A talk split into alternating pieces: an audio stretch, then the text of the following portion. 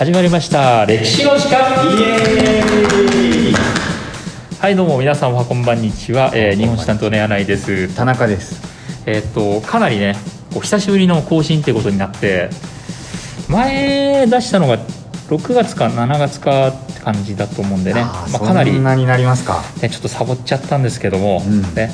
まあ、またあの、ね、実はあの今日は第1回目をね投稿してからちょうど1年ぐらい経つということで、おおうんまた気持ちを新たにね頑張っていこうかななんていうふうに思って。1年やりましたか。あーついにまああっという間でしたけどね。なんかいろんなことありましたうねん。うん。まあこれからもねちょっと頑張っていこうと思いますんで、えー皆さんよければぜひお聞きください。はい。はい、ということで今日はですねちょっと間が空いたんですけども、えー鎌倉時代の源氏将軍列伝はい。ですね、はいえー今日はあの鎌倉幕府の源氏将軍の最後の人物にスポットライトを当てていきたいと思います。うんうん。本日の主人公は、えー三代将軍源実朝。3台か。はい。少ないな。うんちょっとね3代で途絶えちゃったからね少ないなっていうふうに思うんですけども、えー源実朝ですけども、うん。えっと、ご存知ですか？なんかねうん。こう文化系のイメージはあります。うんなんかあんまちゃんと覚えてないんだよな。うん。あの印象が薄い。うーんまあ確かに頼朝以外はね大体源氏将軍は印象薄いっていうのが、ね。そうそうですね。うん。なんかこれちゃんと出てきます？教科書とか。うん、一応ね出てくるんだけども、うん。まあ確かに和歌を読んだとかあそうそうそうね。最後暗殺されちゃうとかね。まあ、そんな感じで触れられるから、うんちょっとね、まあ、印象やや薄っていうのは確かなんだけども、うんうんえっと、ざっくり言うとですね、うん。えっと、まあ、12歳で将軍になり、はい。ね。まあ、あのこの人自身は文化系です、ね。うんうん。えっと、お兄さんの頼家っていうのが、まあ、武闘派っていうかどっちかっていうと体育会系だったのに対して、はいはい今日の主人公の実朝は文化系です、うん。ね。和歌蹴鞠みたいな貴族の趣味うん。を貴族的な趣味にねハマってたっていうイメージですね。ど上手だったんですか？うん和歌とかは、まあ、ちょっと自分はねよくわかんないですけども評価は高いみたいですよ、うん、ん。なるほどね。えーまあ政治家としてはですね、まあ、どっちかっていうとその、ね、お母さんの一族の北条一族に実権握られて、うん。まあ、そんなこうリーダーシップ発揮したって感じじゃないですけどね、うんうん。うん、であとは武士としてこう初めて右大臣っていうのに就任したりして、まあ、非常にこう朝廷とのねつながりが深かったっていう感じなんですけどね、なるほど。うん、で最後はですねまああの血塗られた一族なんですよね。あの甥っ子に暗殺されて後継ぎ残せず源氏将軍断絶という、またひどいですうねん、うん。そうなんですよ、本当政子周辺いいこと起こらないですね。うん、なんかね、うん今あの大河ドラマでもね、まあ、毎回そのなんかこう良くない事件が起こったりしてですね。そうなんだ、うんなんかねあの前半は結構ね明るいこうねお笑いが多かったんだけど、はいはい。最近はこうねこう一族の中でのこう裏切りとか対立とかあってね、ああ、うんまあなるほどね。そういうふうなねこう一族の内紛に巻き込まれたっていうことですよね。源実朝も、はい今日はそんなですね、えー文化系の悲劇の将軍源実朝に迫っていきたいと思います、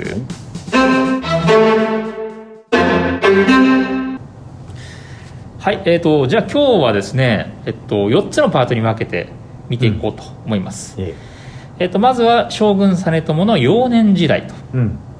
えーその2が、えー将軍に就任してからの、まあ、御家人の内紛。うんうんでパート3としてですね、えー鎌倉脱出計画と、うんうん。ねこれはまた後で詳しく触れます。そして最後が暗殺された、えー事件のあたりですね、なるほど。まあ、そんな感じで4つに分けて、えー見ていきたいと思います、はい、えっと、まずは幼年時代っていうことで、うん、えっと、誕生したのが1192年と、はい。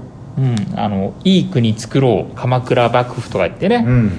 昔はこうこの年に鎌倉幕府ができたんだっつって暗記させられたと思うんですけども。う、んううん。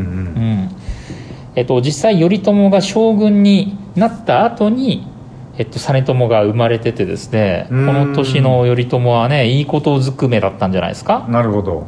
うん、で実朝が生まれた後もねこう実朝をね抱っこして御家人たちの前にこう出てきてですね、うん。えー御家人たちよとねえーこの実朝のために心を一つにせよっつってこうローテーションで御家人一人一人にねこう実朝を抱かせたりしてですね。可愛がってますね。うんなんかねちょっと牧歌的なえーいい時代だなっていうふうに思うんですけどね。まあなんかクールな人でしたからね。こうん。う意図もあったんかな。そうそうかもしれないですね、うん。なるほどね。まあ、そんな頼朝が、えー1199年と、ね、あの落馬してはい。亡くなると、だから実朝は、まあ、7歳で父親を亡くすと。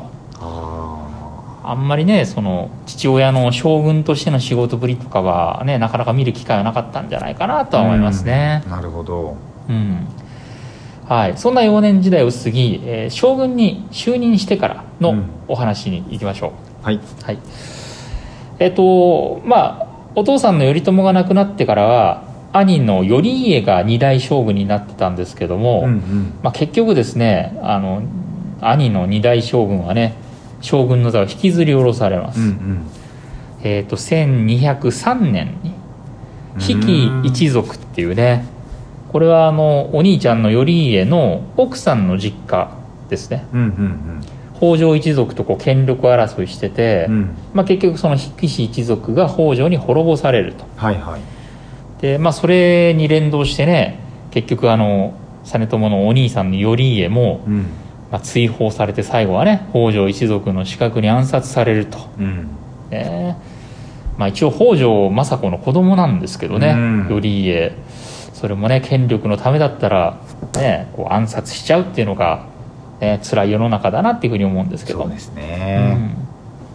でそんな兄に代わって実朝が1203年に三代将軍に就任すると、うんうん、であの幼い頃はね実朝っていうのは千万っていう名前がついてて、うん。うんこの将軍になったタイミングで、えっと、実朝っていうね名前が与えられます。でこれはですねえっと朝廷のリーダーだった後鳥羽上皇うん。が実朝っていう名前を命名してるんですね。へえうん、で多分ですけどその実朝ってこう実の父親の頼朝がもう幼くして亡くなったじゃないですか、うんうん。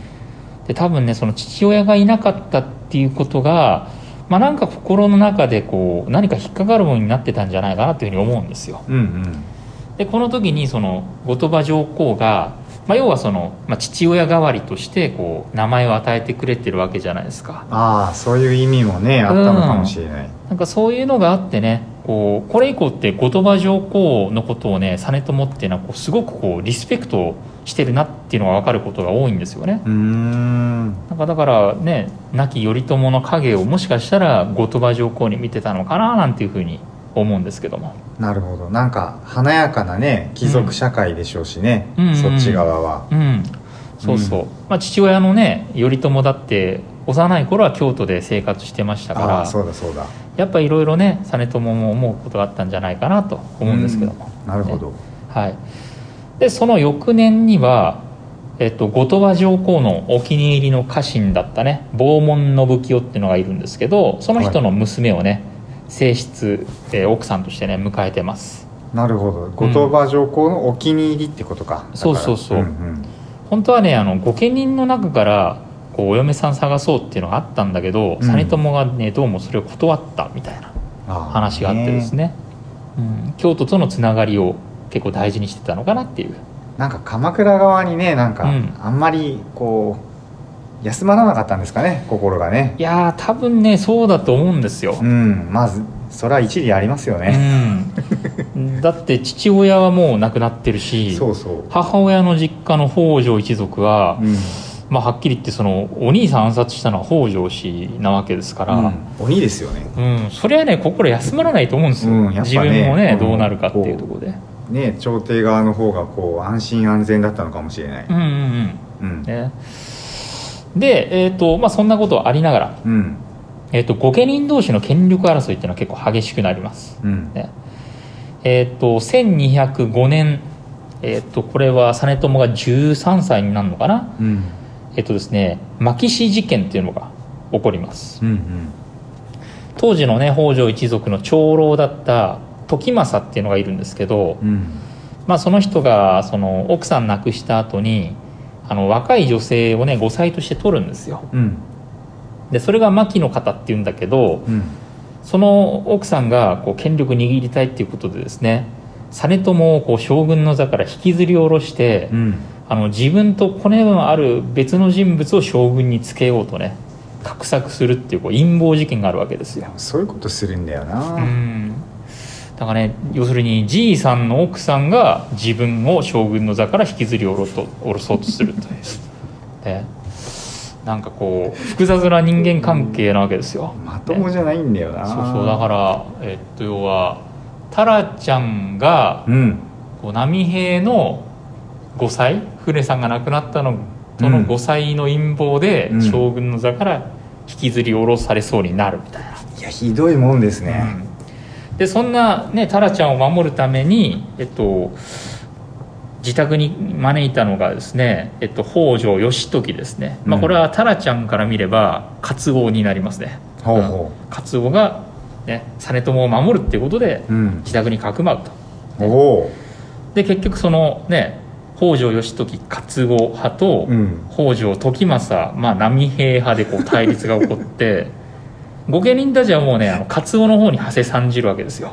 カツオすごいな。そうそうカツオはね、うん。あのちょっとアニメではいまいちなんですけど。あ僕は好きですよカツオあなるほどね。うん僕は好きですよ、うん。確かに。で逆にねもう波平にあたるその時政の方にはね御家人たちがこう結集しなかったんですよね。ああね。でもね多分波平も、まあ、自分の時代は終わったっていうのを分かって、うん。結局ね鎌倉からこう追放されて。うん。でその後はそのねもう何回もカツオって言いますけどその義時がね カツオが執権となると。なるほど。そういうことか、まあなんだけどこれって結局ね、実朝からしたら本当自分の命っていうのがこう軽んじられてるっていうか。いや俺何なんだろうって感じですね。本当ね北条氏のね一存次第でも自分の地位なんてすぐなくなっちゃうんだっていうのをね認識したんじゃないですかね。まあカツオもカツオでしょうしね、うん。守ってくれるとか言ってますけどうね、んそうそうやっぱカツオもね、うん。後にも自分が権力握るんだっていうふうにねまあなっていきますから。ますよね。うん、でそのタイミングでね朝廷にいた後鳥羽上皇から、うん。こうプレゼントが送られてくるんですよいいタイミングをつかみますね、そうそう。多分ねなんか狙ったのかなとか思いますけど新古今和歌集っつってですね。はいまたおしゃれなものをね、そうそうそう、うん。でそれを読んでから、まあ、その気づくんですよ。その新古今和歌集の中にうん、父である頼朝の歌っていうのが入ってるんですよ、へえ。うん、頼朝っていうのはまあ和歌もねそういうふうに選ばれるぐらい、ね、何でもできるなうん、貴族的な教養があって。で多分それにね憧れ持って実朝もこの頃から和歌の勉強を始めたんじゃないかなっていう感じですね。なるほどね。和歌にこう、亡き父の面影あるわけだ。そうそうそう。ねはい。そんな感じでですね、えー和歌の勉強をしつつ、えーっと17歳になった1209年にはですね、うん。えー右近衛中将っていう、まあ、結構いい位にあ任命されて、うん。でその頃から少しずつ政治にね直接関与しだしたっていうふうに言われてます。おう。うんまあ、要はその最終的な判断をこう実朝に仰いで実朝が反抗せばそれがね決定みたいな感じになります。ね。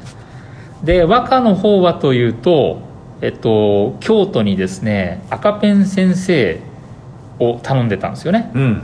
藤原の定家っていう和歌の名手がいて、はいはいはい。その人にね和歌を送って赤ペンをね入れてもらったりしてうん。和歌の勉強してたらしいですね、でもうん藤原の定家もやりづらいですね。いやどうなるかな。なんか将軍でしょ一応。うん。いやでも逆に多うん。分鎌倉なんて、まあ、武力はあるけどねみたいな感じでなああね。んか下に見てたんじゃないのかなとかも思いますけどね。まあなんかお文化を学びに来るうん良き若者よって感じですかね。うん、そうそうそう、うん。かもしれないですね。とりあえず趣味人ですね。うんそうそうそう、ねさあそんな感じでまあ和歌の勉強に励んでた、えー実朝なんですけども1213年21歳の頃には、えっと、和田合戦つってですね。はいはい。これまたその御家人の中の、まあ、北条氏に並ぶようなその、ねうんうん。頼朝の時代からこう鎌倉幕府を支えてきた御家人一族ですよ、うんうんこれと、まあ、北条一族がぶつかります、うんうん。ね、でその時にもやっぱり実朝は、ね、命からがらこう御所から逃げるみたいな、ね、北条氏にかくまってもらうみたいな感じでね、うん。まあ、不安定な時代を過ごすわけですよ。うんうんねで、えっと、この頃にはまあ北条氏がもうかなり権力持つようになって、うん政治的にはやっぱり北条氏の時代ですよねすでに。で実朝としてはですねこの頃あのマイベスト和歌集っていうのをねまとめてるみたいですね。う ん政治やんねえなうん、近海和歌集って言ってねなんかこれはどうもねその万葉帳万葉集の、うん。その雰囲気で読んだ歌がたくさん入ってる歌らしくて、まあ、ちょっと自分はよくわかんないですけど、まあ、それなりに評価されているということらしいですね。なんかアフターファイブの趣味のために生きてるみたいなのが伝わってきますね。まあ、ちょっと今時のね人に通ずるものがあるかもしれない。んかあるかもしれないな。ででそっちではもう達人になっちゃってるわけでしょ。確かに。もうそっちで確かにね有名だから。いやでも政治やんないな。うん。まあやっぱね好きで将軍になったわけじゃないからね。そうですね。そうそう、うん。確かにそう。そういう生き方もあるのかもしれない、うん。うん、そんなあの趣味人実朝なんですけどちょっとねその浮世離れしたというかなんか特殊な力があるんじゃないかみたいな話があってうん。えっとこれはせん、まあ、パート3のですねあの鎌倉脱出大作戦はいはい。の話したいんですけど。やるんだ。うん。えっと、1216年だから、えっと実朝が24歳ですね、うん。もうもうだいぶねうん。かなりいい大人になってるんですけどもこの時に鎌倉にねある人物がやってきます、うん。えっと、中国人僧侶のうん。陳那慶っていう人で、ええうんこの人はねあの奈良に東大寺があるじゃないですか、えええそれがあの源平の合戦の中でこういろいろ燃やされたりして壊れたんだけど、はいはいはその再建プロジェクトっていうのがこう鎌倉幕府と朝廷の協力で行われてたんですよえ。なるほどねうん、でその新東大寺のその設計とかに関わったのがこの陳那慶っていう中国人のお坊さん。うんうん、でその陳那慶があの三代将軍実朝様っていうのは、うんその菩薩の生まれ変わりと聞いていると。なのでぜひ会いたいっていうね。誰から聞いたんだろう？んまあちょっとね、そこら辺はよく分かりませんけど、まあうんうん昔はよくありありそうな話ですよ。うなるほどねなんとかの生まれ変わりとかね。うんほんでそんな陳那慶と実朝が対面するわけですよ。うんそしたらその陳那慶が実朝の顔をねこう三度拝んで、うんなんかご号泣しだしたらしいんですよ。なるほどうんね、そんな初対面でいきなり顔を見て泣いてくるってかなり怪しい男じゃないですか。うんうんうんで「どうしたの?」って聞いたら、うん。なんかこう陳那慶がね「いやあなたはあの昔中国の硫黄山っていう山で長老をなさってましたよ」と「その生まれ変わりですよあなたは」と 「そして私はその時あなたの弟子だったんですよ」と。お「お覚えでないんですか?」みたいな。で周りの人が「あまたなんか始まったよ」と。ねなんかこれでこれでも作ってどうすんのかなって思ってたところ、うん。実朝が「いや実は」と、ね「実は自分もそれ夢で同じ夢見たんだよね」と。え。夢の中で僧侶が出てきて、ね「あなたは中国の硫黄さんの長老だったんですよ」っていうふうに言われてこれ誰にも言ってなかったのに ってことはマジですか？って感じでちょっと信じちゃうわけですよ。へえそこから心の中でこう鎌倉大脱出っていうのをこう、ね、望むようになるわけですよ。ああなるほどね、いやもう脱出したい気持ちはねよくわかりますけどね、まあやっぱりねうん。自分の地位がね危ういから、うんうん。それを考えちゃうんじゃないかなと思って。いや政治やんないなでも、うん。本当にやんないな。そうそう。なんかここら辺からね有力御家人とかに言われることに対してもね、いやでも自分はっていう話をねするようになるんですよなんかね、うん。うんそうですか。いやでもね、うん、ちょっとかわいそう。んまあね。うなんかポロッと言っちゃったんでしょうねやっぱ、うん。こうな常にないがしろにされてきた俺を、初めてなんか泣きながら喋ってくる、うん。このおじさんにね、確かにね、うん。なんかこう自分でもねこう納得いかない部分があったけどこうねその心の隙間にスッと入ってきたんでしょうね。んでしょそうそう心の隙間それそれ、うんだからその後もね朝廷からこう結構いろんなしこう官職をもらうわけですよ。うん。うん権中納言とかね迫江中将とか。であまりにねこう朝廷からもらう官職が多いから、うんうん。あの大江の広元っていうねこれも鎌倉幕府の、まあ、役人の長老の一人なんですけど、うんうん。実朝様ちょっとお考えくださいと、うん。ね。あのいろいろもらいすぎですからとりあえず征夷大将軍以外はやめましょうと、ね、でそれ以外の職はもうちょっとあの将軍の職に専念してからにしてはどうですかっていうふうにうん。言われるんですよね、うんうん。そしたら実朝が、ね。まあ、あの丁寧な人ですからそれはまあもっともなことだねと、うん。ね、しかしと、ね、あの源氏の将軍っていうのは私の代で終わるのだよと、ね。そうなの？子孫が私の後を継ぐことはないのだよとかね、なんかこう予言めいたというかなんかこうそういう謎のことをしゃべり出すわけですよ。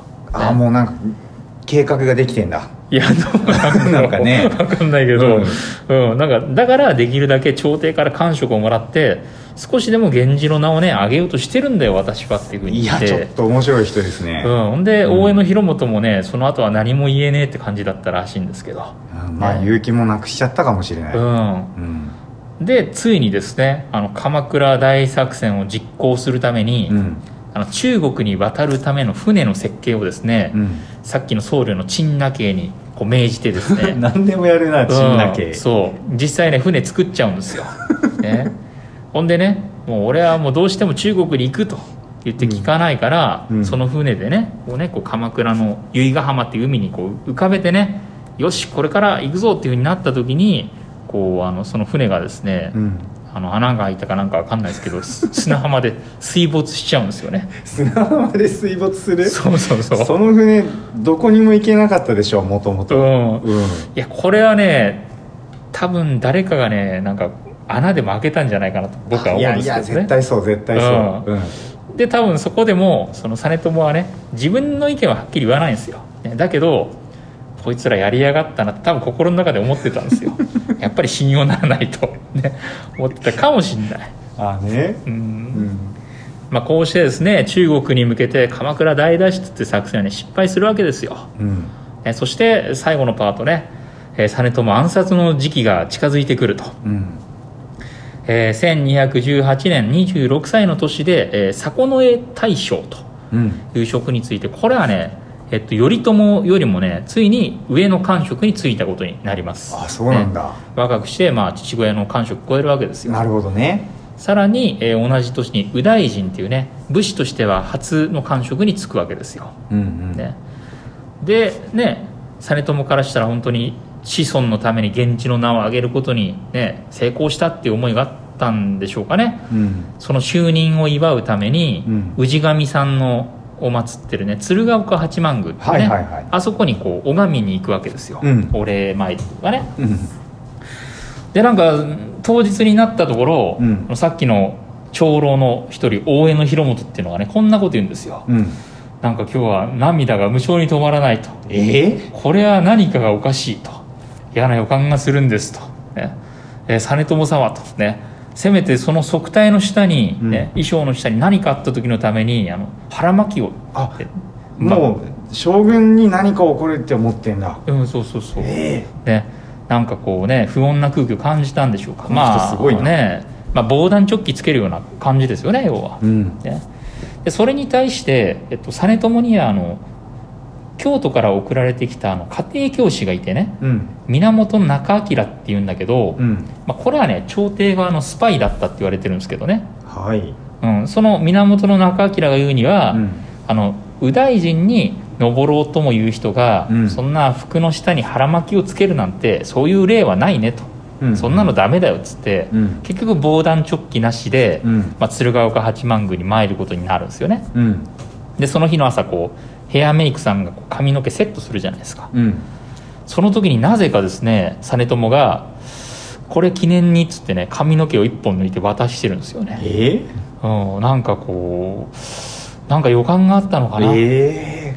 ちょっと浮世離れしてるなっていうふうに思うんですけど、うん。ね、そして1219年1月のね雪の降る夜にですねうん。こう鶴岡八幡宮を参り終えた実朝が退出する最中ねうん八幡宮に続く、ね、石段で襲われるわけですよ、降りてる時にねうんえっと、暗殺の犯人はね苦行というですねこれは兄頼家の残した子供要するに甥っ子になるんですよね。うんうんえー苦行がね実朝を切りつける時にはね、えー親の敵は核打つものぞと、そういうふうに叫んで実朝を切ったっていうふうになるほど。言われてます、ね、要はね実朝が自分の父親を殺したっていうふうに思うんわされてたんでしょうね、うんうん。実際には北条氏なんだけど、うんうん。ね。